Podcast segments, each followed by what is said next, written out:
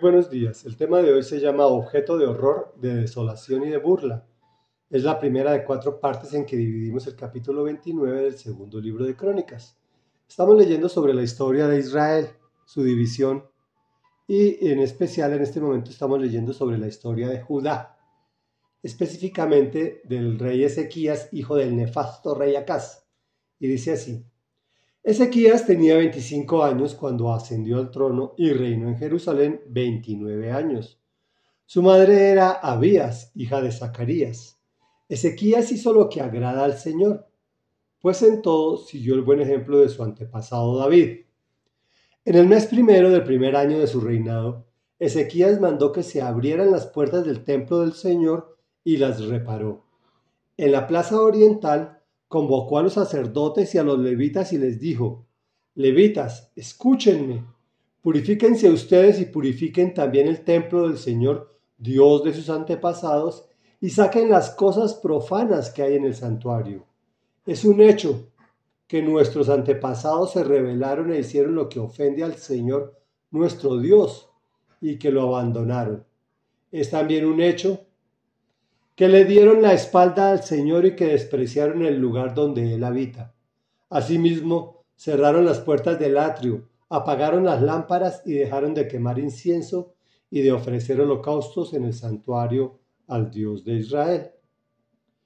Por eso la ira del Señor cayó sobre Judá y Jerusalén y la convirtió en objeto de horror, de desolación y de burla, tal como ustedes pueden verlo ahora con sus propios ojos. Por eso nuestros antepasados murieron a filo de espada, y nuestros hijos, nuestras hijas y nuestras mujeres fueron llevadas al cautiverio. Yo me propongo ahora hacer un pacto con el Señor Dios de Israel, para que retire de nosotros su ardiente ira. Así que, hijos míos, no sean negligentes, pues el Señor los ha escogido a ustedes para que estén en su presencia y le sirvan y sean sus ministros y le quemen incienso. Reflexión.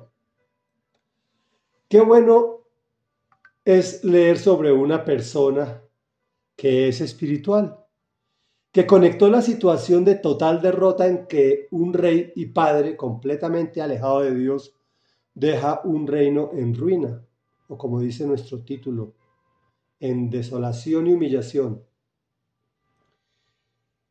Frente a una realidad que vivimos, pero que no vemos, la cual determina lo que ocurre aquí en la tierra, inclusive en nuestras propias vidas.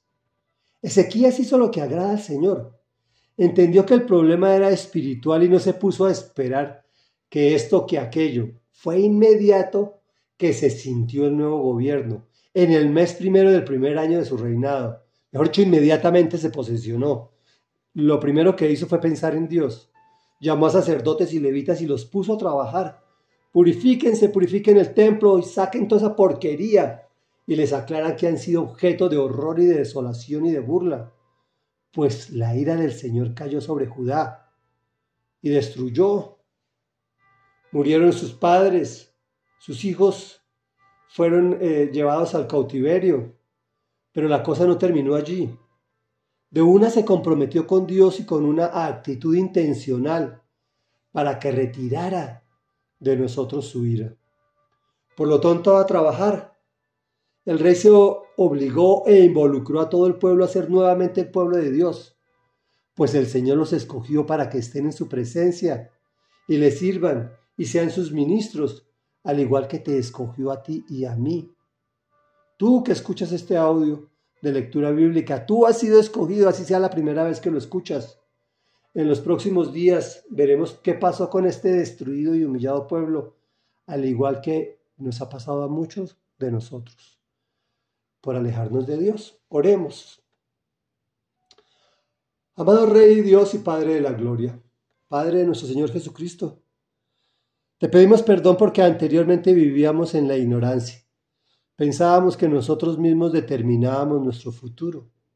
Nuestro futuro está determinado por ti, por la fortaleza que nos des para enfrentar la vida, para manejarla de forma tal que te agrade. No queremos desagradarte más, Señor, porque no queremos ser objeto de humillación y de burla. Señor, hoy queremos hacer lo que te agrada, al igual que Ezequías. Queremos transformar, queremos dar ese primer paso inmediatamente para que se cambie el gobierno de nuestras vidas en un gobierno conforme a tu voluntad. Queremos ser exitosos, Señor.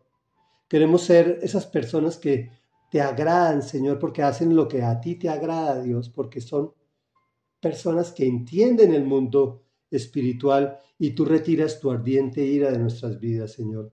Hoy te pedimos, Señor, que nos mires a través de la óptica de tu Hijo Jesucristo que vino a pagar por nuestros pecados y que podamos escuchar, que podamos volvernos espirituales y escuchar tu instrucción, entenderla y ponerla en práctica. Te lo pedimos en el nombre poderoso de Jesús. Amén y amén.